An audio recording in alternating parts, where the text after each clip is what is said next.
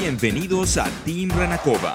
Escucha a Renata y sus amigos compartir opiniones sobre el mejor deporte del mundo. Comenzamos. Bienvenidos a un capítulo más de Team Renacova. Ya vamos, el, el episodio 2. Híjole, recuerdo muchísimo cuando fue el episodio 1. Ay, sí, bueno, mal chiste.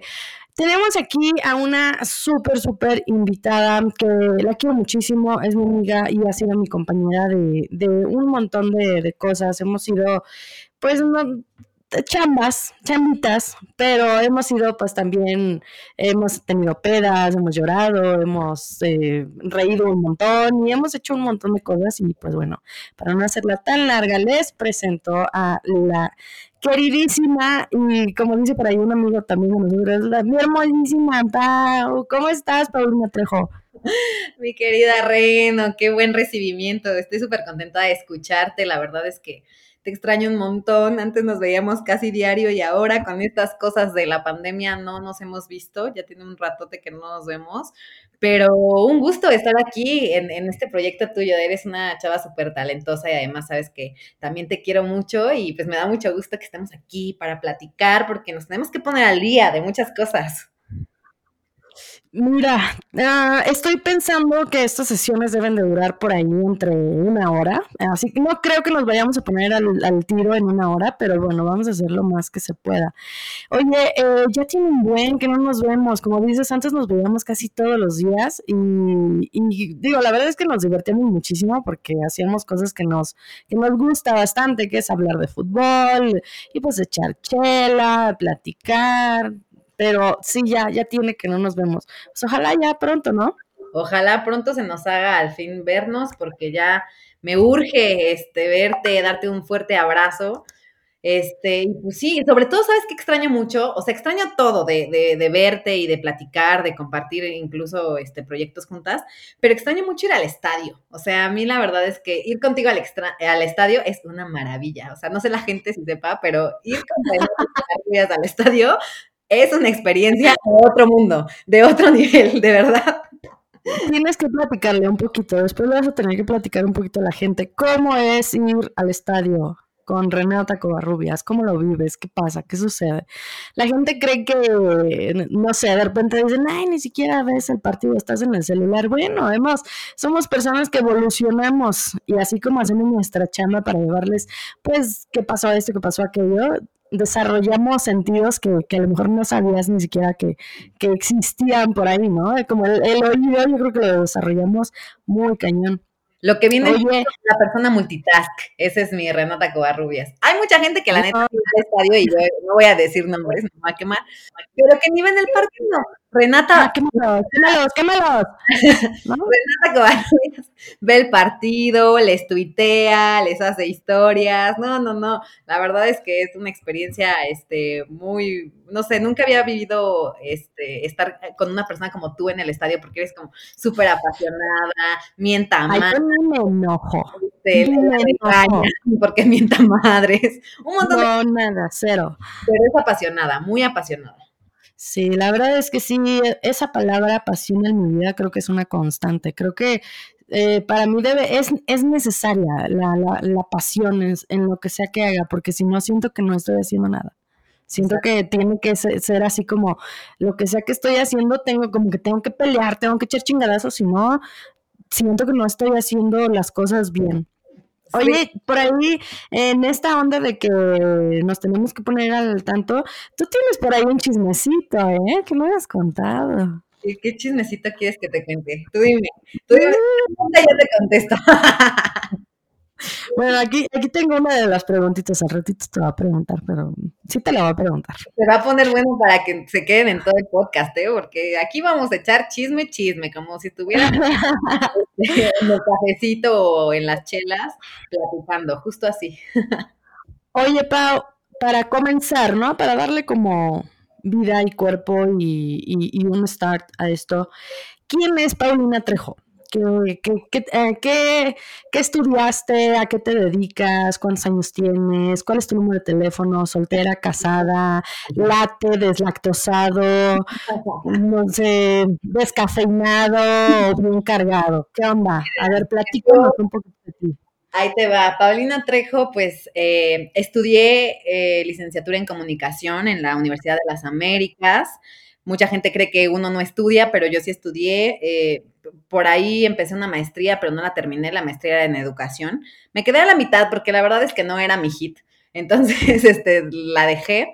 Eh, me dedico a los medios, bueno, a, los medios deportivos desde 2008, mi reno. Yo estaba en la universidad y empecé trabajando en mediotiempo.com, de ahí me fui a TVC Deportes, después de ahí me salí enojadísima. De, de, repente te va eh, interrumpir, ¿no? Para sacar más carnita. Sí, claro. Me, gustó eso que dijiste de, que yo sí estudié.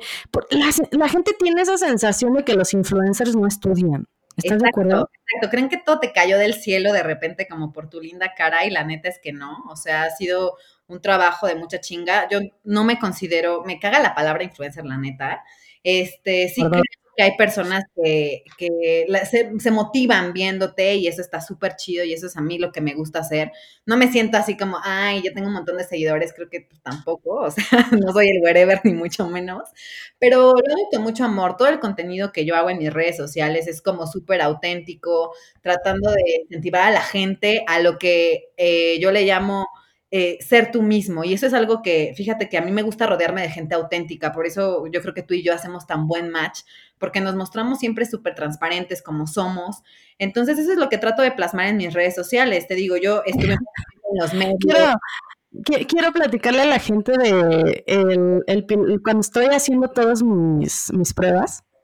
Pues, eh, le, dije a, a Eric, ¿no? Le dije, oye, porque yo sé que él tiene experiencia con esta onda de, de, la voz, o sea, para dar voz. Y le digo, ¿me puedes ayudar con mis intros y mis outros? Ah, no, pues sí, mira, ya se puso y me lo puso acá todo padre.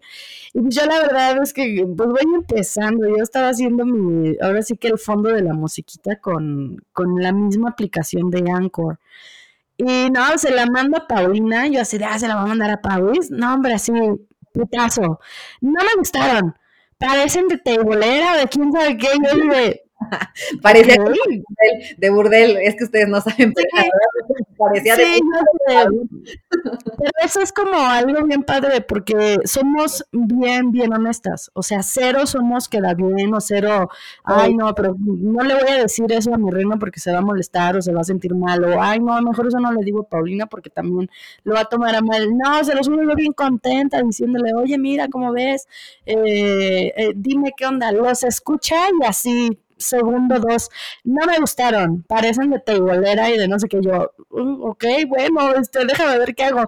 Pero lo padre es eso también que nos ayudamos, porque no solo me dijo no me gustaron, me ayudó a que el intro y el outro de este, de este su podcast, el, el fondo de la musiquita, eh, se lo puso su hermana. Su hermana, que ahorita también nos platicas un poquito de lo que hace tu hermana, porque anda por ahí con el Querétaro, ¿no? Claro, mi hermana trabaja ahí en, la parte este, digital de gallos y pues la neta es, yo siento que es una super crack de muchas cosas, entre ellas de los audios, etcétera. Entonces ahí le, le dijimos, pues échanos la mano, ¿no? échanos la mano y nos echó la mano. La verdad, muchas gracias a mi hermana que seguramente nos va a escuchar. Este, y gracias. nada más es tirar pedradas, o sea, también se trata de hacer lo que se le llama la crítica constructiva, ¿no? O sea, claro, claro. no me gusta, pero yo creo que lo puedes hacer así, porque ya cuando nada más eh, juzgas y juzgas y criticas sin ningún afán más que el de chingar, pues ahí estás este, en un problema. Pero la verdad creo que este, nosotras por eso nos llevamos muy bien, porque somos personas como súper auténticas, súper transparentes, cero posers.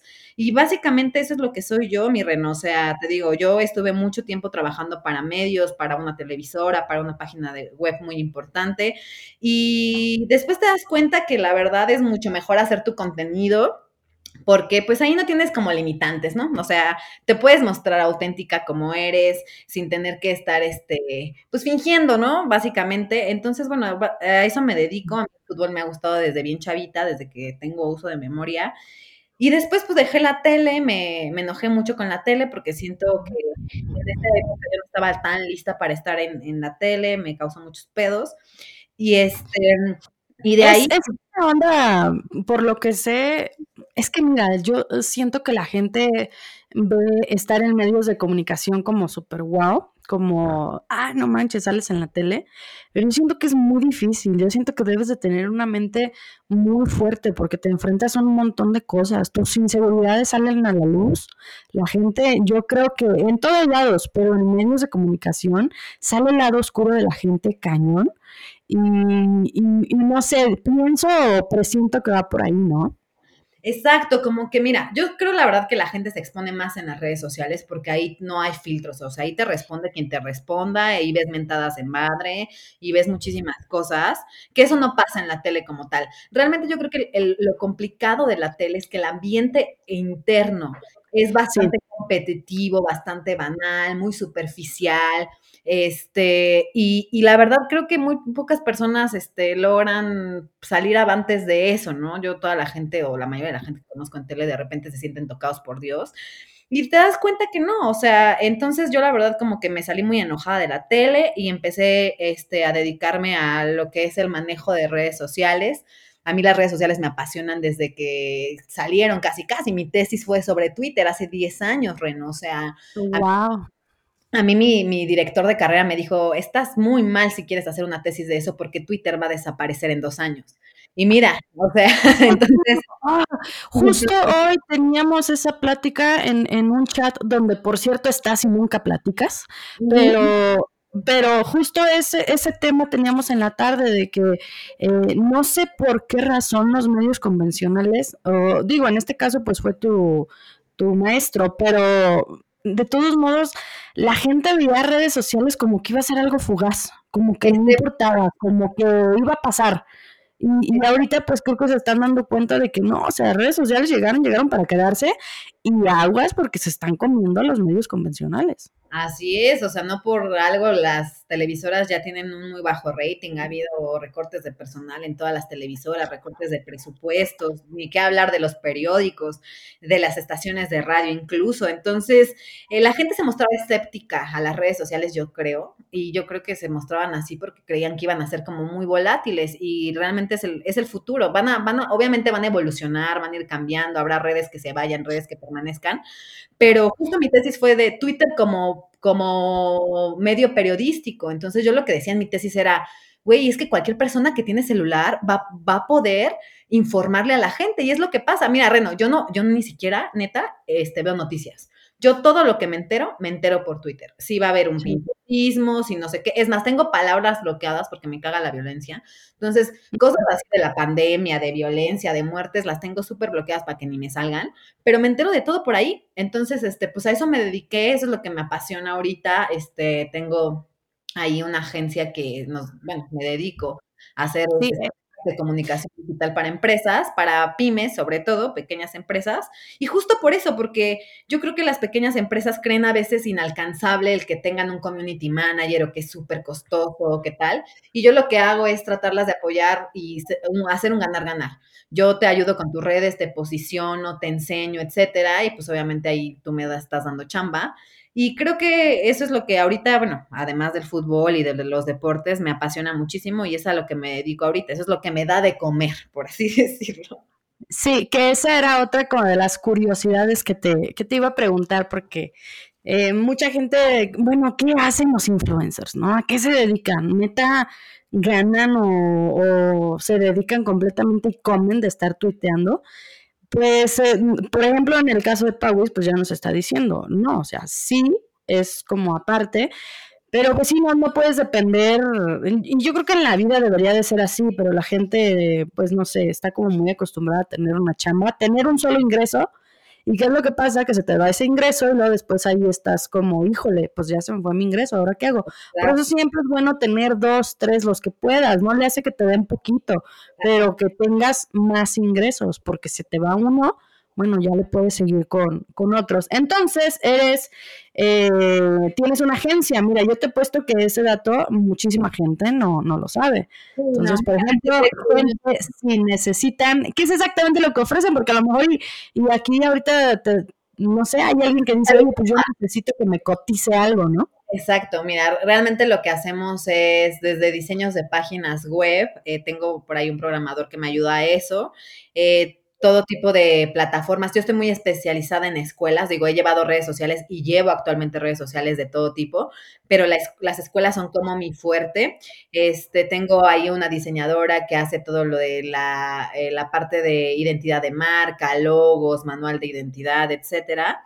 Y yo, por mi parte, pues hago las estrategias de comunicación para los medios digitales, es decir, te hago como una sesión de brief para eh, humanizar tu marca y de repente plasmar eso en las redes sociales y llevamos este, todo con el, el community manager, eh, que en ese caso soy yo, la que publica las cosas, la que le responde a la gente. Y entonces eso es lo que hacemos. Realmente es que es un trabajo, pues demandante, se puede decir. Eh, tengo temporadas bastante altas de trabajo, pero es un trabajo que me da la oportunidad de, de poder tener justo mis huevos en diferentes canastas, como bien lo dices tú, ¿no? O sea, sí, y de repente sí me llega uno que otro ingreso por mis redes sociales, eso también es una realidad, pero no todavía no soy tan grande, ¿no? Como para decir, ah, pues ya no ando a dedicar mis redes sociales. Y además tampoco me gustaría, ¿sabes? O sea, como que sí me siento como muy útil y me encanta estar ahí en las redes sociales, ver las estadísticas, ver cómo se comporta la gente, cómo han cambiado los y costumbres simplemente de la pandemia, la gente ya los horarios de Instagram, los mejores horarios de Instagram o de Twitter para publicar cambiaron. Entonces, todo eso es lo que me gusta y a eso es a lo que me dedico. Muy bien, bueno gente, si ustedes tienen un negocio pequeño, porque por lo que nos está contando Pauis está especializada en pymes, si tiene un negocio que va comenzando y quieres sacarle su página web y posicionarlo en redes sociales, o comenzar por lo menos en redes sociales, pues ya saben, contacten a, a Pauis, arroba solo Pauis, ¿cierto? En Instagram y Twitter. Así es, así es. Solo Pawis en todas las redes sociales, hasta en el TikTok ya ando ahí metida. Digo, casi no subo cosas, pero es mi obligación, ¿sabes? O sea, dedicándome a las redes sociales, la neta es mi obligación estar en todas y ver cómo se manejan y cómo se llevan. ¿Estás de acuerdo que es lo mejor tener el mismo arroba en todos lados? Sí es lo mejor, pero está bien cabrón. O sea, la neta tú, porque tuviste muy, eres una mujer muy visionaria y, agarraste todos lados. Sí, sí, sí, yo sí lo vi así de error, me comen todos, porque yo veía que luego se presentaban. En Twitter me encuentras así, en Instagram me encuentras así, ay, qué hueva, ¿no? Lo mismo para todos y ya se le queda grabada a la gente. Exacto, sí, yo ya hice lo mismo, ya este, de plano traté de homogeneizar mis redes sociales y ya todas son solo Pawis, incluso mi página de Facebook, que nunca alimento, por cierto, también es solo Pawis y pues ahí, ahí andamos renovando. Facebook está, siento que se está rezagando, ¿eh? Siento que Twitter y, Instagram le están, le están comiendo el mandado por ahí.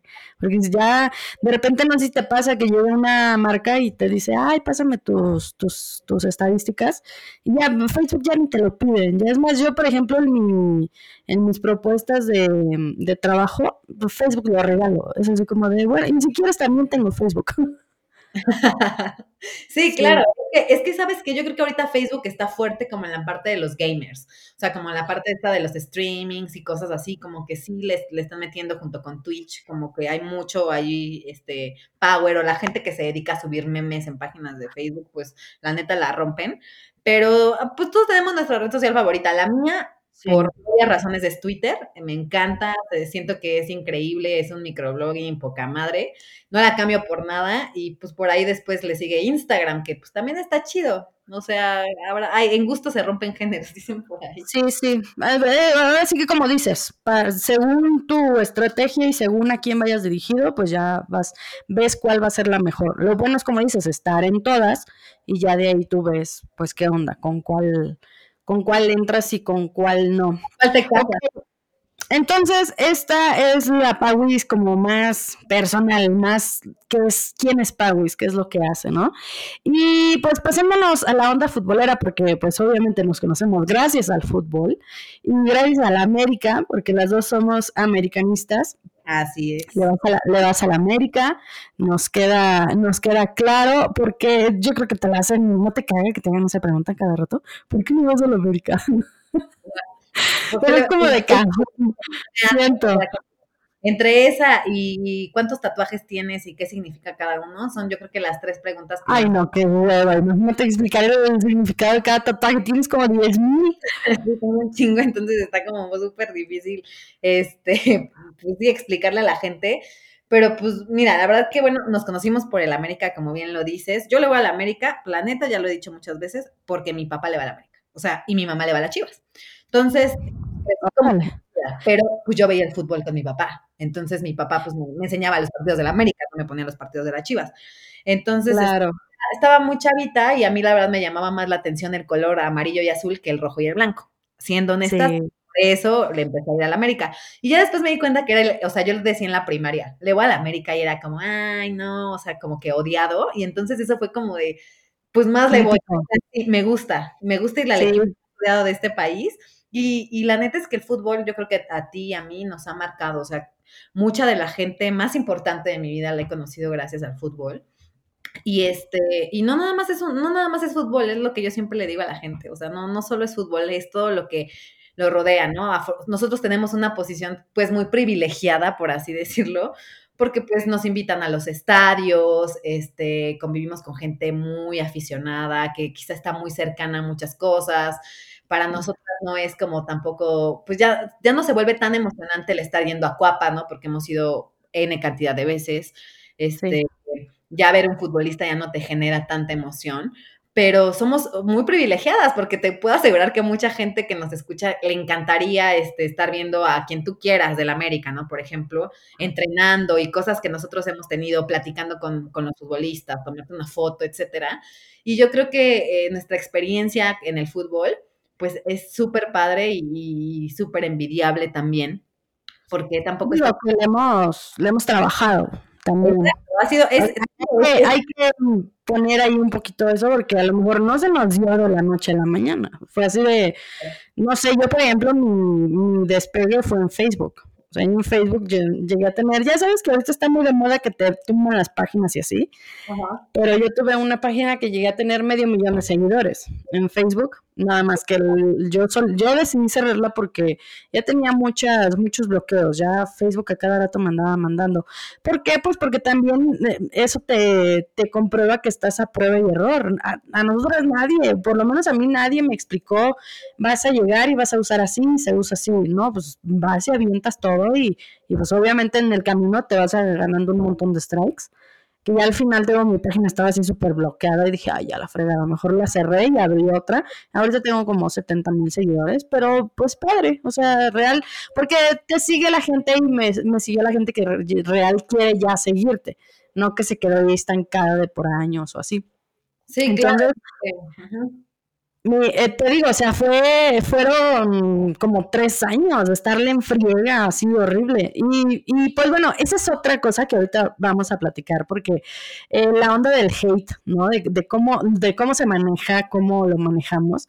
Y es difícil, es difícil. Eso, sinceramente, yo creo que a lo mejor la gente lo ve como cualquier cosa, pero es, es difícil lidiar con el hate y, y hacerlo de lado y seguir adelante. Yo creo que mucha gente, muchos de los que han tratado de de ser o de, tener una plataforma, en cuanto se dan cuenta de, uno, vas a estar pegado ahí 24/7, dos, no todo es color de rosa, te van a putear. Yo creo que eh, muchos, muchos le corren. Es ahí, yo siento que ese es un filtro muy cañón. ¿Tú cómo ves? Mira, yo creo que necesitas estar preparado. Voy a escuchar así mamaloncísimo lo que te voy a decir, pero es la neta. Yo creo que necesitas estar preparado psicológicamente para enfrentar el hate. Quizás si a la Paulina de hace 10 años le hubiera ocurrido lo que me ocurre hoy, ¿no? Que me putean a cada rato porque yo puteo a Memo Ochoa. Quizá me hubiera quizá me hubieran Acabas de abrir la puerta, ¿eh? Ahorita vamos a abrir la puerta. Sí, o sea, mira, te digo, si a la Paulina de hace 10 años le hubiera pasado eso, pues igual y sí me hubieran mandado hasta el psicólogo. Pero la verdad es que yo desde hace mucho tiempo, hace muchos años, eh, con mucha fortaleza y con muchas ganas de salir adelante, luché por algo, mi Reno, y es que me valga madre lo que la demás gente piensa de mí. Es algo súper difícil, se dice súper fácil, pero es súper complicado y te juro que he conocido muy pocas personas, te las puedo contar con los dedos de una sola mano, que yo sé que les vale madre lo que la gente piensa de ellos. Pero, porque está muy fácil decir, me vale madre, pero sabes que por dentro lo estoy haciendo. Entonces, eh, yo trabajé mucho con eso y gracias a eso, te lo juro, así me puteen, me ponen un montón de cosas, me ponen unas obscenidades brutales. Me río, me da muchísima risa y a veces cuando contesto, contesto riéndome, porque de verdad yo digo, es un morro, es, un, es, una, es una morra que está atrás de un este, usuario, que no sé qué hace, que no sé qué tal, y pues están defendiendo, por ejemplo, en este caso a Memo Ochoa como alguien de su familia. Entonces, bueno, la verdad es que me da muchísima risa. Este, sí creo que es muy complicado para mucha gente. Mucha gente ha terminado, este, neta, separándose de las redes sociales hasta por años. Gente que sí se dedica a eso y que tienen millones de seguidores han, han decidido hacer una limpia, este, mental y separarse de las redes sociales porque ya les caga el hate. Pero ahorita que dices eso, se me vino a la mente Héctor Huerta, ves que apenas salió con, con todo esto de las llamadas y no sé qué con el Cruz Azul. Y, lo, y, lo, dijo, que, que, él no quería saber nada de redes sociales porque se habían metido durísimo con su familia. Y así ay, mi vida. Exacto, es que, es que mira, te digo, la verdad es que cuando ya te empiezan a tocar temas, a mí la única vez que sí me importó, por así decirlo, fue este, eh, alguna vez que me mandaron mensajes de que te vamos a matar y no sé qué. Y más que em, me, o sea, me dio miedo, la verdad me dio miedo. Entonces, sí, pones a pensar, pues yo soy una chava que tiene 20 mil seguidores, yo no me quiero imaginar lo que le pasó a Andrea Legarreta, porque ella decía, ¿no? Vi alguna vez una entrevista, que decía, a mí me ponían, te vamos a matar por lo, por lo que dijo de, este, eso no nos, eso no nos interesa a México, porque nosotros, este, no pagamos en dólares, no sé qué tontería dijo. Sí. Y, ella estaba súper asustada y yo me imagino, si yo recibo amenazas de muerte con mis 20 mil seguidores, pues ella no quiero imaginarme lo que no debe de recibir. Entonces, yo creo que es parte de, debes de aprender a lidiar con eso. Yo hay veces, te lo juro, que hasta trato como de tomarlo por el lado pues, de risa. O sea, eso es lo que me da. Me da muchísima risa que la gente se enganche tanto. Y justo con el tema de Memocha, que bueno, no sabes las que me han inventado y creo que para allá vas. O sea, me han inventado que si que si soy amiga de Mariana Echeverría, que si este, me di, porque ya está eso, ¿no? Ya me di a, a, Oscar, que si no sé qué, que si Memo Ochoa me dejó, o sea, un montón de cosas, la cual, o sea, ninguna es cierta. Pero la gente... Para, empezar, yo creo que eh, es importante aclarar. ¿Hay algo personal en contra de, de Memo Ochoa o por qué tu opinión que, que a, veces, sinceramente, y eso es algo que lo veníamos hablando hace ratito, somos muy honestas. Eh, yo a veces siento que no hay fundamentos para salir a, a, madrearlo o a decir, ay, se equivocó, qué sé yo. En algunas ocasiones sí estoy de acuerdo, aunque siento que si se llega a equivocar, pues es mínimo a comparación de, de lo que siento que sí hace bien y que nos ayuda y que, no sé, la verdad es que ahorita con esta defensa, si no fuese por Memo, nos golearían yo creo partido a partido. Pero viéndolo desde tu punto de vista, ¿qué es realmente o qué es lo que tú crees sobre Memo Ochoa? ¿Por qué, por qué crees eh, mm, ¿por qué no se te hace alguien como para sobreprotegerlo y por qué crees que a lo mejor que la gente exagera al sobreprotegerlo? Mira, yo creo que nadie, nadie debería de caer en las redes del fanatismo. El fanatismo es el extremo de, las cosas. Entonces, yo personalmente no tengo nada en contra de Memo Ochoa. Te voy a decir, yo conozco al papá de Memo Ochoa, lo conocí hace muchos años. Y hacía entrevistas con él súper seguido. Es más, alguna vez por mi mente pasó que mi tesis, en lugar de ser de Twitter, iba a ser Memo Ochoa como factor mediático en, este, en el marketing, por ejemplo. Y se lo conté al papá de Memo Ochoa y me dijo, yo te ayudo, la información que tú quieras, etcétera. Estamos hablando que eso fue hace 11 años. ¿Cómo, ¿cómo lo conociste? Lo conocí porque alguna vez hice una entrevista para medio tiempo en el cumpleaños de Memo Ochoa en la tortería del papá. El papá de Memo Ochoa tiene una tortería ahí en, Félix Cuevas, muy cerquita de donde está eh, Galloso, me parece. Este, y ah. entonces él tiene una tortería. Yo lo fui a entrevistar ahí las veces que tú te imagines. O sea, el papá de Memo Ochoa en esa época hasta sabía yo, hasta sabía quién era yo. Entonces, este, ¿por qué? ¿Y por qué? No es que lo putee, o sea, mira, te voy a decir, Memo Ochoa no es un mal portero. Mi punto es tampoco es el mejor portero de México, ni es el portero que México espera. Creo que es mucho el factor mediático, que es justamente lo que yo quería abordar en mi tesis. O sea, es un chavo que tiene carisma, que a muchas personas incluso se les hace atractivo físicamente. Este, entonces, todos estos factores le ayudan. ¿A ti no te hace a mí atractivo? No, se me, no, es mi tipo en absoluto. Tú sabes que a mí me, a mí ese no es mi tipo. Este, entonces, eh, la verdad creo que todos estos factores mediáticos hacen que a la gente se le, no, se le nuble la visión. O sea, yo, por ejemplo, cuando me dicen, no, es que Memo Ochoa es un gran portero, sí, ¿qué hizo en España? Nada. O sea, no es un pésimo portero ni el peor portero que ha tenido México. No, pero tampoco es el mejor portero y está lejos de serlo. Tiene errores que no ha pulido durante todos los años de su carrera. Es malísimo con los pies, es malísimo en las salidas. Muchas cosas que a mí la verdad me, me molesta que que la gente lo, lo, no vean esas cosas, ¿sabes? O sea, no vean el, pues sí, la neta es que tampoco es tan bueno. Es más bien el factor mediático. Ha sido muy apoyado por los medios de comunicación, por las marcas.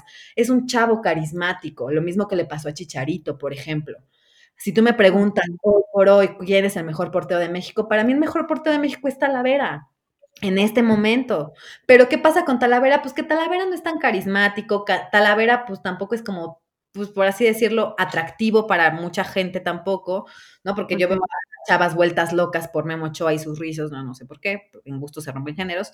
Entonces yo creo que todas esas cosas juegan a favor o en contra de los futbolistas y es lo que de repente hacen que se suban a, o sea, los medios de comunicación y la misma gente los suben a un pedestal en que nadie los puede bajar. Y si tú de repente los quieres bajar dos peldaños, pues la gente te putea en las redes sociales. Entonces, ni soy amiga de Mariano Ochoa porque ya me sacaron fotos, Reno, fotos con, María, con Mariano Ochoa. Una vez que hicieron un... hicimos un live. sí, pues hicimos una transmisión para Total en algún momento el Estadio Azteca. Y esa vez fue la única vez que la he conocido, la única vez que he hablado con ella. No somos amigas, porque no puedo ser amiga de alguien a quien vi dos horas en un partido. Este, se me hace una, a mí una persona pues normal, este, conviví bien con ella. Eh, a Oscar lo conocí en el club, pero tampoco ni es mi amigo, ni mucho menos, ni hablé con él. Con Oscar no he hablado ni diez minutos en mi vida, o sea, ni dos. Entonces, o sea, con ellos no hay una cercanía de, amistad o algo así, nada. Nada, nada, con ninguno de los tres, ni con Memo Ochoa, ni con Oscar, ni con Mariana Echeverría. Entonces, para que ahí este, se, se, pues, busquen otras formas de, de hacer chisme, porque ahí no hay chisme. Sí, porque sí se, se manejó mucho tiempo. No, es que es amiga de Mariana Echeverría, porque ahorita dijiste Ochoa. Ochoa, Echeverría, Echeverría. Estoy pensando en 9-7, perdóname. Sí, no. Eh, sí, te digo, o sea, muchos se veían, no, es que es súper amiga de, de, Mariana Echeverría y, y justo sacaban la foto de esa vez que estuviste en transmisión con, con Total. Pero sí, digo, yo en lo que podía, porque también ya sabes, no podemos estarnos metiendo eh, había, pues, en cosas que no nos pertenecen, ¿no? Digo que soy súper metiche, pero también era así como de, no, la voy a dejar a Pau, que se den la madre con ellos, ¿no? De repente sí salí y decía, no, pues que yo sepa, no, no se conocen, no la, o sea, se conocen de esa vez, pero no son amigas. Sí, claro, no, la verdad es que mi única amiga así del medio eres tú, lo podría decir así, este, así como que sea muy conocida, pues eres tú, eh, creo que es complicado, ¿no? Tú también sabes que pues, es complicado conseguir amistades como en el medio. Este, pero sí, amiga, mujer, o sea que quiero y aprecio y todo, tú, Mariana Echeverría, te digo, la vi dos horas, entonces ahí no, no, no hay tal chisme. Así que ya dejen de inventar tonterías. O sea, ya les dije por qué pienso eso de Memo Ochoa. Entonces, para cerrar este tema de Memo Ochoa, no lo odias, simplemente, y no es algo personal, de hecho, hasta ibas a hacer una, una tesis basada en él pero crees que no es extraordinario como la gente cree que es. Exactamente. Sí, creo que está como muy, lo, tienen en un pedestal que no le corresponde, ¿no? O sea, y, y ahora digo, justo dije, voy a, en Twitter, en la semana, ahora que jugué en América, puse, no voy a putear ya a es mi propósito de año nuevo, y le reconocí lo que hizo, o sea, yo también reconozco las cosas, o sea, por ejemplo, el Piojo, ahora que salió el Piojo, ¿no? Este, al Piojo sí lo conozco, Reno, al Piojo trabajó conmigo en TBC Deportes, él cuando estaba de director técnico en Tecos, con él la llevo bien, lo he visto en eventos, o sea, lo he visto en una boda. Él sí te podría decir que es más cercano, no es mi amigo, no. Obviamente pues, pasó muchísimo tiempo de que yo trabajé con él a que dirigió en, en el América. Entonces, este, ahí, ahí sí te podría decir que con él tengo un poco de cariño, porque fue mi compañero de trabajo. Sí, me llama la atención eso. Tú, o sea, tú estabas en TDBC Deportes, eras conductora, y Miguel Herrera, ¿qué era? Miguel Herrera era como comentarista, analista ahí en, este, en TBC Deportes, estuvo ahí un tiempo. Eh, ah. entonces, él, te digo, justo estaba eh, dirigiendo a estudiantes tecos. Y me acuerdo muy bien, mi reno, que una vez le dije, oye, es que la América va súper mal, porque fue en esta época en la que la América sacó su campañita de esa pedorra de grande, muy grande, que nos quede Ajá, y le dije, la América va súper mal, y me dijo, ay, es que les hace falta, cuando yo los dirija vas a ver. Y yo la neta me reí mucho, porque yo no veía a Miguel Herrera dirigiendo a América. Y mira lo que fueron las cosas. Sí ha sido uno de los directores técnicos más ganadores que hay en, en el América. Este, sí le tengo un aprecio, pero obviamente cuando eh, eh, salía la hora de, opinar sobre Miguel Herrera, pues yo decía, no, se debe de quedar porque debe haber continuidad, porque bla, bla, bla, bla, bla, bla. Pero cuando lo puteaban por cosas como es explosivo, es mecha corta, no sabe manejar a los medios, este, pues está creando conflictos quizá con eh, adentro, con los, con los jugadores, etcétera, pues sí es cierto también y se lo reconozco, o sea, me, Miguel Herrera sí es. Entonces, este, pues yo trato, mira, de ser lo más, este, el cuánto posible. No te voy a decir objetiva, porque la objetividad no existe, somos sujetos y por ello somos subjetivos siempre. Pero pues trato de, de, ser lo más objetiva que se pueda. Me dolió mucho la salida de Herrera, pero pues tampoco es como que me voy a poner a llorar. ¿No? Sí, eh, justo para allá iba, digo, porque ya, ya cerramos el tema de Ochoa, yo creo que ya quedó claro.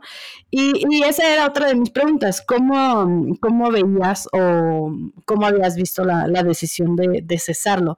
Porque al parecer fue una cuestión así de un momento para otro, no tenían pensado, o sea, tenían pensado dejarlo, pero por lo que sé, aunque no lo creas, mi Pau, ya tengo por ahí una que otra fuentecilla, uno que otro contacto que, me pasa, que me pasa chismes. Entonces, por lo que sé, Azcárraga se enojó muchísimo con todo lo que pasó en, en, en LA, todo, toda esta onda, y, y ya lo tenían lejos de, lejos de todo lo que, lo que, que si los números, que si todas estas, los lesionados, que si todo esto, se le dijo, necesitas controlar tu carácter, necesitas dejar de hacer esos episodios, esos berrinches, y, pues no lo hizo, volvió a pasar, y pues le dijeron, ¿sabes qué? Ya estuvo, ya no más. Claro, a mí me pareció, mira, la, la forma fue la que me pareció injusta el discurso se me hace muy mal agradecido. El comunicado que sube el Club América para enterar a la gente de que Miguel Herrera deja de ser director técnico del equipo, se me hace bastante mal agradecido, ¿no? O sea, creo que no fueron las formas. Ahora, te voy a decir, la neta, es que si lo vas a correr por su temperamento, brother, ni siquiera lo hubieras contratado. O sea, yo me acuerdo de cuando yo veía de morrita el fútbol, Miguel Herrera puteaba en Toros Nesa. O sea, Miguel Herrera se partía la madre literal en la cancha. O sea, no es como que lo conociste ayer. Todo mundo sabe que Miguel Herrera es pedero, que tiene un temperamento muy volátil, etcétera. Entonces, mira, cuando tú contratas a alguien y sabes que esa, e, esa carta juega a tu favor y, en contra, porque el temperamento de, de, Herrera ayudó a muchas cosas en el América, ¿no? Porque por eso es buen motivador, porque es temperamental, porque siente, porque es muy explosivo. Eso ayuda. Obviamente también perjudica, porque no nada más nos hizo ese pancho, ha hecho miles de panchos, ¿no? Entonces, sí qué lo contratas? O sea, a mí se me hizo muy injusta la forma en la que lo corren. Siendo uno de los directores técnicos más ganadores de la historia del Club América, yo hubiera esperado un agradecimiento antes de, putearlo, porque en el comunicado de prensa primero lo putean y, lo comparan. La grandeza este, no, es, no es compatible con la grandeza de este club, palabras más, palabras menos. Oye, disculpe de hacer eh, cucaracha a una persona que te dio muchas cosas. Entonces, por ahí fue mi enojo. Ahora, etcétera, yo estoy feliz con la nueva, eh, la nueva decisión del club y en el partido que vi eh, la, eh, la, semana pasada del América, pues me gustó, te voy a decir, me gustó a secas, creo que estuvo bien. ahorita, mira, si quieres, ahorita pasamos a, platicar un poquito del partido, de cómo se vio, cómo se vivió, pero eh, quisiera hacer aquí un, paréntesis para darte mi opinión de, de, lo de las formas y de lo que opinas de, pues, ¿para qué lo contratas, no? Si sabes que es así. En cuanto a las formas, fíjate que mm, yo soy muy fría. Yo sinceramente, tú me conoces y creo que, ¿sabes? Soy muy fría. Yo a mí, yo creo que yo para darle amor así, a manos llenas y recibir de mi hija, fuera de mi hija, siento que soy, soy como muy, pues como fría, como te digo. no sé, entiendo y sí, sí, sí veo que, que, mucha gente dijo, es que no manches, ve cómo lo están corriendo, o sea, real están en una patada y lo están haciendo quedar mal. Yo creo que esa carta percibe exactamente cómo estaba de harto ya la directiva de lo mismo de eso, o sea, de que se te dijo, se te dijo, se te dijo y te valió. Entonces, sí, a lo mejor pudieron haber sido un poquito, pues más no tan gachos, pero, pero siento que esa carta refleja completamente de el por qué se va y por qué se está yendo así. Ahora, la gente, mm, yo veo mucho eso de qué malagradecidos, ¿no? O, según yo, ganó, ganaba bien, ganaba mucho dinero y eh, no sé, siento que cuando hacen eso del agradecimiento, pareciera como que lo hicieron gratis. No sé si me doy a entender. Entonces, como un poco. Yo creo que el agradecimiento no es porque lo hagas las cosas gratis o no. Simplemente, yo, para mí, te voy a ser súper honesta, es como de los valores más importantes en la vida de un ser humano. El ser agradecido, ¿no? O sea, el, el ser agradecido te abre muchas puertas y habla mucho del ser humano que tú eres. Si le pagan, ahora te voy a cambiar el discurso. O sea, Memo Ochoa hace una súper atajada. Yo pongo en Twitter, un ejemplo, ¿eh? Este, ah, pues Memo Ochoa, X o atajada, para eso le pagan. Pues no, brother, está dando lo mejor de sí, sí le pagan para eso. Pero tiene uno que ser, mm, no decir, oye, o sea, ¿sabes qué? No son las formas. Ahí hay mucha gente que, que no le, o sea, que hace las cosas como lo hicieron los del Club América, eh, sin las formas. Entonces, yo creo que ah, más que una cosa de te están pagando o lo que sea, es algo que se llama ética. Entonces, el, decir, pues le agradezco, sí lo voy a putear y sí voy a decir, oye, por los, el comportamiento que tuvo eh, en el partido tal, etcétera, decidimos que se vaya del club. Y una cosa muy distinta es decir, no está a la altura de la grandeza de la América. Discúlpame, eso es putear a la gente, eso es no ser agradecido. Entonces, el agradecimiento para mí no va de la mano de que te paguen. O sea, yo, por ejemplo, que a mí me pagan por hacer mi chamba, pues a mí sí me llena mucho eh, de satisfacción que la persona que me paga me diga, gracias, me ayudaste muy cabrón con mis redes. Sí. Aunque me paguen.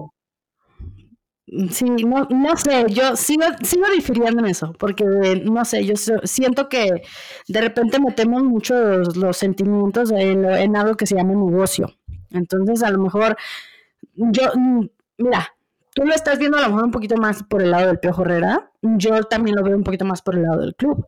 imagínate también el hartazgo, el, cansancio de hablar con él, de pedirle, de decirle. Ahora, por ejemplo, eh, comentas, bueno, no lo contratas, ya sabes que es así. Yo creo que también por parte de, de Miguel Herrera tiene que haber algo que se llama profesionalismo y por muy temperamental y por muy como seas, se te está dando una oportunidad, eso también es de agradecerse.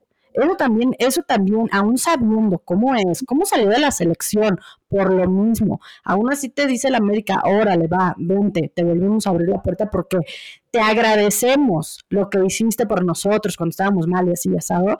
Eh, eh, eh, yo siento que de que se le ha agradecido, se le ha agradecido, pero también siento que a veces pareciera como que tienen una inmunidad de por vida. O sea, también llega un momento en que, oye, chavo, ya te acabaste las credenciales del agradecimiento. Yo creo que ya no, o sea, ya estuvo. Más bien yo creo, por un lado, que Herrera, pues tuvo que, tuvo que haber sido profesional, tuvo que haber tantos años, como dices tú, tantos años, desde Tecos, desde que estaba en, en, en una, una cuestión abajo, lo sabe, sabe que tiene ese tipo de temperamento. ¿Por qué demonios no vas y tomas un curso? ¿Por qué no te atiendes? ¿Por qué vas por la vida diciéndole al mundo, yo soy así, así soy, así me quedaré? ¿No? Pareciera José José. Entonces, ¿O quién era el que cantaba este? Sí, ¿no? José José y luego después Valentín Elizalde. Entonces, sí siento que entiendo el punto de, del qué mala onda, el cómo lo echaron, pero también hay que ver la otra parte. Yo creo que también Herrera se, se, pues se cansó de, de estirar y de jugar con sus cartitas, ¿no? ¿Y cuáles son las cartitas? Soy el técnico más ganador, yo les di, yo esto, eh, pues sí, bueno, ¿cuánto tiempo has estado en el club? Obviamente te vamos a comprar después que venga otro que también ha estado ese tiempo. Pues, obviamente has tenido más derrotas y has tenido más aciertos. Obviamente tus números son más grandes que los de todos los demás porque has tenido más oportunidad en el club.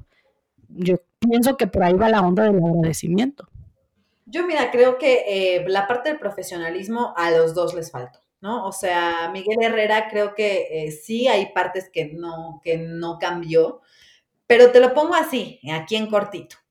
Eh, tú tienes tu temperamento, todo el mundo sabe cómo es Renata Covarrubias. Y mucha gente te ha querido cambiar. Mucha gente te ha dicho, oye, mi reno, así no, oye, mi reno, no putes acá, oye, mi reno, no tal, ¿sabes? Tu forma de ser. No va, a, no va a venir el Club América a cambiar a un cabrón de cincuenta y tantos años de edad. Híjole, ahora sí te voy a interrumpir. ¿Cómo no? O sea, si a mí vienen y me dicen, oye, está la posición tal para que trabajes en el Club América, pero te me vas a tener que comportar, por supuesto que sí, ¿cómo no? O sea, también ahí, no, ahí sí no estoy de acuerdo, porque es, es una empresa que te está poniendo sobre la mesa, hay una posición donde hay oportunidad de que estés, pero sí necesito que le bajes a tu putadera. Bueno, pues le bajo, ¿no? Porque me lo están diciendo, como, ¿por qué o con qué cara voy a decirle? Pues yo soy así, y si quieres, no, pues me van a mandar la fregada. No, no, no, no es que yo soy así, si quieres. Puedes cambiar un poco, pero la persona va a seguir siendo la misma, incluso ella queriendo cambiar. En el caso, por ejemplo, de cosas como el temperamento de una persona, yo creo que es un tema muy complicado y muy profundo. Y creo que tú puedes tratar de controlarte y puedes hacer muchas cosas. No lo estoy justificando, ¿eh? Creo que él tiene un temperamento de la chingada. Y creo que pudo haber hecho muchas cosas y pensar en cabeza fría y tal, pero el güey es así. Entonces, quizá le faltaron ganas y le faltó profesionalismo. A mí, mira, que se haya ido me dolió porque te digo, es una persona a la que yo estimo, un ex compañero de trabajo. Eh, creo que la continuidad es muy importante en los clubes. Sin embargo, si todas estas cartas el América decidió vámonos, pues yo solamente lo único que esperaba era que el comunicado no fuera tan agresivo, ¿sabes? O sea, esa es mi pelea. No es como de, te vamos a tener por agradecimiento. No, no, no, no, no. Sí, sí, sí. Ya la pagaste, ya te dimos miles de ultimátums, no entiendes, te vas a ir, pero te vas a ir de la forma en la que se tiene que ir el director técnico o uno de los directores técnicos que más le ha dado a este club. Entonces yo creo que por ahí va, pero bueno, este, cada quien tiene su punto de vista y que la gente nos ponga en las redes sociales qué es lo que ellos piensan. Sí, que nos diga, ¿tú estás de acuerdo con, con Paulis o estás de acuerdo con, con, Renata? Que creo que ahí sí te voy a ver la delantera, porque ya la gente ya estaba bien cansada. Sí, la gente ya, ojo ya estaba este, muy... Sí, ya, ya era una cuestión... De hecho, yo me cambié de bando, ¿no? Si te acuerdas que hubo un momento en el que yo decía, no, pero ¿cómo? Ahí están los números. Pues es que no le podemos decir nada, ahí están los números, denle chance. Y sacaba mucho, la verdad, esa, esa carta de, no, pero es que pues los lesionados, pues ve y así, pero ya llega un momento en que se te acaba, se te acaba, se te acaba, lo usas tanto y lo dices tanto y lo repites tanto que se te acaba el, pues ahora sí que las credenciales para, para defender lo, que está sucediendo. Pues bueno, se nos acabó la, la, la era, la segunda etapa de Miguel Herrera. Yo, por ejemplo, pues yo lo, me quedo con lo bueno, lo que nos dejó, lo que nos dio, me quedo con, me quedo con lo que viví cuando lo amaba, cuando era, ay, Miguel Herrera, wow. Eh, ya los, el último tiempo sí ya fue como, como muy feo, ya estábamos todos hartos, ya estábamos, era muy desgastante ya, creo yo que era, era una relación ya más que terminada, una, algo muy tóxico. Y bueno, llega Solari, y, se, hizo todo un desastre porque aparte, no sé, primero fue Siboldi, eh, por ahí Baños lo quiso condicionar y Siboldi le dijo, ¿sabes qué? No. Y eh, sé de buena fuente que a Solari también lo condicionó y Solari sí aceptó. Solari sí, sí fue así de, órale, va, pues me aviento. No sé, sinceramente yo me quedo pensando y digo, bueno, real, Solari, a mí me llama la atención como por qué Solari acepta este reto. No sé si es así como, pues a lo mejor ya quería, ¿no? Al salir de, de, donde estaba y tener más oportunidades, a lo mejor dijo, bueno, pues yo quiero empezar y empezar en el equipo más grande de México, pues seguramente debe de ser muy buena ventana. Entonces se da el anuncio, se vuelven las redes sociales locas y, bueno, lo platicaba con César Martínez en el, en el podcast pasado, que, que, es impresionante, impresionante. Lo entiendes de los que están dolidos de los aficionados, ¿no? Que pues dolidos porque vamos a lo mismo. También yo creo que Miguel Herrera hizo, hizo un vínculo de, pues, de, de, de amor, de, de, agradecimiento, como quieras decirlo, con muchos aficionados, y a ellos te, los, te lo entiendo. Pero luego ves a uno que otro periodista súper enojado y, y, están esperando con ganas de que Solari ah, le vaya fatal. No sé, por ejemplo, el, el sábado que estaba viendo el partido, cuando nos empatan, no, no sé si te metiste en ese momento en redes sociales, pero la gente estaba feliz feliz porque ya les estaban dando carnita para ver de dónde, de dónde morder. Y, va a ser un torneo, creo que bien, bien pesado. ¿Tú cómo lo ves? Mira, a mí la verdad me gusta la idea de que Solari esté en América. Creo que es un una de sus principales características es que le da mucha importancia a las fuerzas básicas, que yo creo que es algo que la América debería de contemplar eh, muy seriamente, sobre todo en estas épocas de vacas flacas, por así decirlo. Eh, fíjate que a mí me tocó ver justo lo contrario en cierta parte, porque mira, hay mucha gente que dice, wow, viene Solari, que estuvo en el Real Madrid y por ahí ganó creo que un Mundial de Clubes con el Real Madrid, trae buenas credenciales. Pero de repente había otros que decían como de sí, pero sus números, y sacaban unos números ahí que súper fuera de contexto. Los números son los números, Reno, pero deben de tener un contexto, ¿sabes? Claro. Por ejemplo, si de repente tu portero es el que más atajadas tiene, pues sí, es el que al que más le llegan. No es porque sea un gran atajador también, un ejemplo, ¿no? Entonces hay que ver el contexto. Yo la verdad creo que, como dicen por ahí, Roma no se hizo en un día. Entonces tendremos que esperar. Va a ser un torneo de, de yo lo llamaría complicado, ¿Por qué? Porque pues hay un director técnico nuevo, la verdad nuestros refuerzos, aunque hay unos buenos refuerzos, tampoco es como que la América haya invertido muchísimo en refuerzos. Este, por ahí tenemos jugadores que pues, no les gusta tanto jugar en el América también. Entonces, a mí sí me gusta que esté Santiago Solari, creo que la gente, como siempre, la gente siempre va a hablar. Va a haber gente que sea Team Solari y va a haber gente que sea anti Solari. Yo le doy el beneficio de la duda y creo a mi parecer, el partido que yo vi me gustó.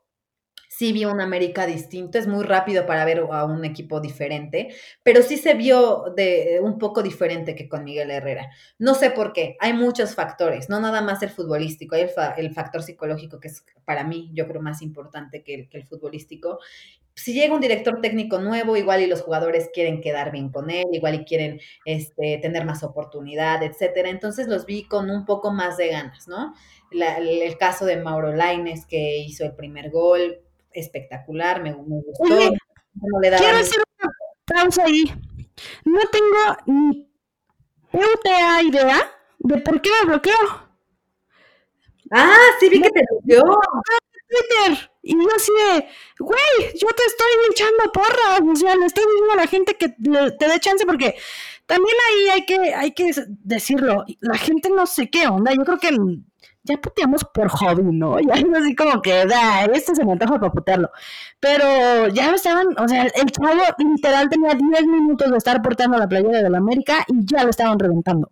Entonces, así como de, oigan, espérense, no manchen, yo creo que este chavo va, eh, nos va a dar, no sé por qué siento que es esos fichajes que llegan calladitos, sin, sin mucho ruido, pero resultan. Yo sinceramente creo que es muy bueno. la lateral en Cholos, a mí me gustó cómo lo hizo. Pero bueno, no sé por qué me bloqueo. Si me llegas a escuchar, Mauro, yo no te hice nada, brother. Desbloquéala, desbloquéala. Es, es, es una buena persona. Pero bueno, te escucho, te, te, te escucho en tu análisis que estabas haciendo, perdón. Quería decirlo. Prácticamente mi análisis ahí termina. O sea, yo la verdad creo, y le doy el beneficio de la duda a Solari, creo que es bueno de repente, este, pues cambiar de aires, ¿no? En una relación tóxica, como ya lo habíamos mencionado con, Miguel Sí, ya, ya, era justo y necesario. Ya, yo creo que ya estaba muy desgastado todo. Este, mira, si este torneo va a ser pesado con Solari, esta barrera iba a ser insostenible. O sea, en verdad yo creo que lo íbamos a vivir muy mal todos. Sí, claro, porque ya había muchos, muchas fricciones, no solamente de él con la afición, sino ya cosas internas. Entonces, mira, yo la verdad creo que el América hizo lo que en este torneo que va, que va empezando en cuanto a fichajes, hizo lo que pudo con lo que tuvo. Y entonces, a mí, por ejemplo, el fichaje que a mí me gustó muchísimo fue el de Pedro Aquino, que la verdad creo que es una persona que necesitaba el América, el América necesitaba urgentemente un contención. Entonces, yo creo que ahí es pieza clave. Ya nos dimos cuenta que ah, hubo una nueva contratación apenas que ya se dio a conocer. Ahora resulta que casi casi nuestras fuerzas básicas son los cholos, ¿no? Porque ya de ahí es de donde agarramos este Tú eres más sabionda que yo. ¿Por qué hacen eso? O sea, pareciera como que tienen una junta, la, directiva de la América tiene una junta con, en su momento fue Santos, antes de Santos creo que fue Atlante, y, y ahorita es Cholos. O sea, que ¿cómo hacen contratos, hacen convenios o qué onda? ¿O por qué a fuerza tiene que ser de un mismo club? ¿Me explico? Mira, ahí sí, la verdad, no sé, te mentiría.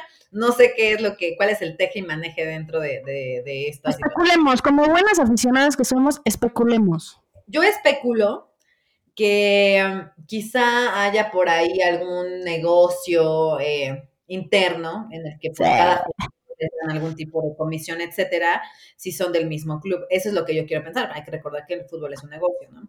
Entonces, mira, vamos desde 2013, o sea, desde 2013, eh, ¿quiénes de Cholos vinieron? Pablo Aguilar, este, ¿quién más te gusta?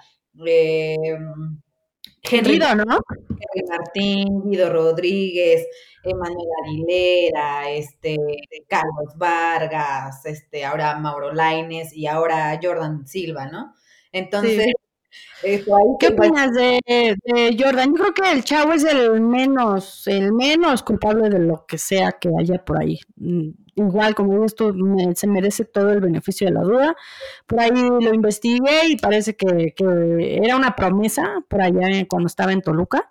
Después se lesionó, lo mandaron a Cruz Azul, ya se apagó. Pero, pues no sé, creo que no sé, el chavo no tiene la culpa. Entonces vamos a darle chance. Yo, por ejemplo, es lo que les digo. El otro día les puse, ah, porque me dicen, ah, y ahora resulta que no te gusta putear. A ver, no, sí, de que jodo, jodo, pero siempre trato de ser con argumentos. ¿Con qué argumentos ahorita yo te voy a joder a este chavo? No lo conozco, vamos a darle oportunidad, ¿no? Claro, y además es va a una posición que a la América le hace muchísima falta, ¿no? Que ahorita nuestra defensa está, pero bueno, para llorar. Entonces, lo que sí es, es eso, o sea, ¿cómo es posible que la directiva de un club tan grande, de, un el club que creo yo el más importante de México, cómo es posible que te pasen esas cosas? Tú, yo, cualquier aficionado lo sabíamos, sabíamos que la, la central estaba chata, estaba floja, estaba muy mala. ¿En serio necesitabas que pasara el primer partido de la jornada para darte cuenta? Exacto, exacto. No, no, no, no. o sea, ¿y si nos candidateamos, Pablis, para la directiva? ¿Mandé? Hay que candidatearnos, ¿no? La directiva. Digo, si Baños llegó, ¿por qué tú y yo no podemos llegar? Pues eh, eso sí, la verdad yo soy esta gloriosa que a mí me hablan del Club América, ah, sí, ¿verdad? y que me no creo que eso pase porque, pues bueno, este, pues, no les, habrá muchas cosas que no le gusten ni tuyas ni mías, ¿verdad? ¿Hasta dónde crees que llegue la América en este torneo? El América va a entrar a la liguilla, eso es lo firmo, casi casi lo firmo, espero que eso pase. Eh, de ahí yo ya, pues dependerá de, del desempeño, necesito verlos, necesito verlos para decirte, pero yo creo que la liguilla tiene la obligación de entrar Solari, sobre todo por, porque somos el equipo más grande de este país y porque, mira, aunque no tenemos el plantel más caro, ¿no? Que eso se sabe, creo que sí tenemos buenos futbolistas y creo que justo este refresh con el nuevo director técnico, donde ya no hay roces, donde ya no hay tal, donde ya no hay toxicidad, por así decirlo, debe de, verse reflejado en la cancha. Entonces, bueno, yo esperaría que la América pasara la liguilla. ¿Tú, ¿Tú qué opinas? Sí, yo creo que mínimo liguilla y mínimo espero por ahí en semifinales. Los fuertes ya sabemos que son los regios. Ahorita los regios tienen tienen todo el, el, y manije de la liga porque pues están muy fuertes en cuanto a inversión. Entonces ahí los demás pues les competimos como, como podamos. Oye, ya se nos terminó el tiempo, aunque no lo creas, ya llevamos 59 minutos grabando. Ya sé, estuvo muy bueno el chisme, mi reina. Habrá que esperar qué, pasa con, con, esto de la pandemia, qué día nos vamos a echar unas chelas, qué día vamos a poder ir a un estadio, yo lo veo bastante lejano. ¿Y qué día volvemos a levantar la copa? Vámonos a Necaxa. ¿No viste que van a ya recibir gente? Sí, sí vi. Digo, la verdad es que se me hace muy... Ah, es meternos en otros temas, ¿no? Pero bueno.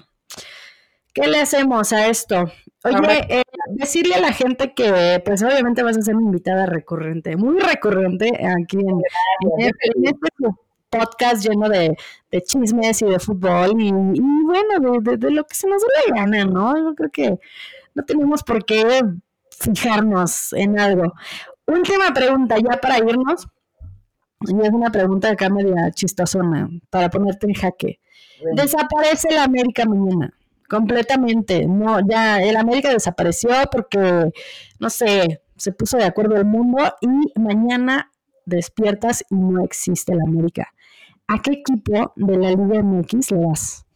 Le tengo que ir a huevo a uno. Sí, sí, obviamente me vas a salir con que no, no, mejor ya no vería fútbol o qué sé yo. No, no. Si ves fútbol, te gusta el fútbol y le das a uno de, de la liga.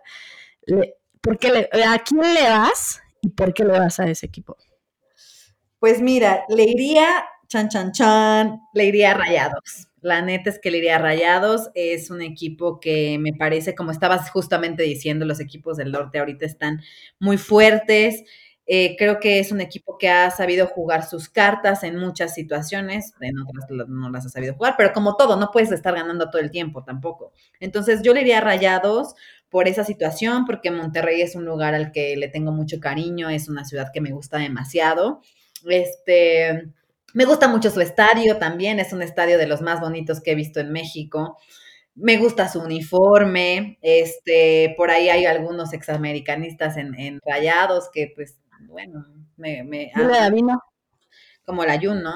Que está ahí en rayados. Este, y yo pensé más en, en como Tulio Davino, ¿no? Que está ahí en, la directiva.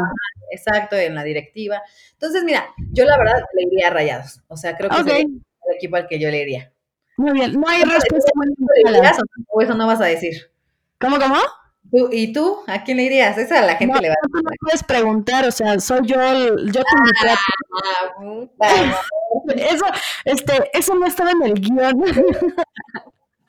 No, eh, estoy pensando que se nos está yendo también otra. La gente quiere saber, a ver, Paulina, ya ahora sí ya para irnos. con tal de no decir a qué equipo le irían. Pónganle. A la gente le interesa saber más esto. ¿Tienes novio? sí tengo novio, mi Reno, ¿cómo ves? Uh. Ok, muy bien. ¿Nos quieres decir quién es o no? Pues sí, yo no tengo por qué ocultar absolutamente nada. Mi novio se llama Guillermo Santisteban, es un un chavo que le gusta mucho, me, me caga la palabra chavo, pero no se me ocurrió. me sentí chavo. Eh, es, es un, un, hombre al que le encanta el fútbol, que sabe mucho de fútbol. Este, por ahí también egresado de la Johan Cruyff como tú, este, estudiando dirección técnica actualmente, este, ex, ex TV Azteca. ¿Es, la verdad ¿es como yo? ¿Es que? Sí, sabes, ¿no? Es mamador. Sí sabes, ¿no? Que los que estudiamos la maestría en el Johan Cruyff es porque somos mamadores. Mamadores, es mamador. Sí. Se escucha muy feo eso, pero bueno, ya que diste el contexto, pues entonces sí, él estudió en la Johan Cruyff. Y la verdad es que, este, pues está padre, digo, siempre tener eh, a una pareja que le guste el fútbol cuando a ti te gusta el fútbol, pues está padre. Yo creo que por ahí él, pues obviamente me gana muchísimo porque él ve muchísimos partidos. O sea, yo cuando estoy con él, no sabes, he visto este, lo, lo que tú quieras, he visto partidos de la Roma, he visto partidos este, del, del, este, del americano estudiantil de, de, Estados Unidos. No, no sabes. O sea. Está padre, ¿no? Porque ya, digo, eso también te enriquece a ti. Sí, claro, yo, yo, le aprendo mucho porque él sabe mucho la cuestión justamente táctica, la cuestión técnica, ¿sabes? Que pues por ahí yo tampoco, pues tampoco soy eso, ¿no? O sea, yo soy una aficionada, a mí me gusta el fútbol, lo veo, lo entiendo, mm. quieras, pero pues sí, la verdad muy contenta, muy feliz y ahí andamos.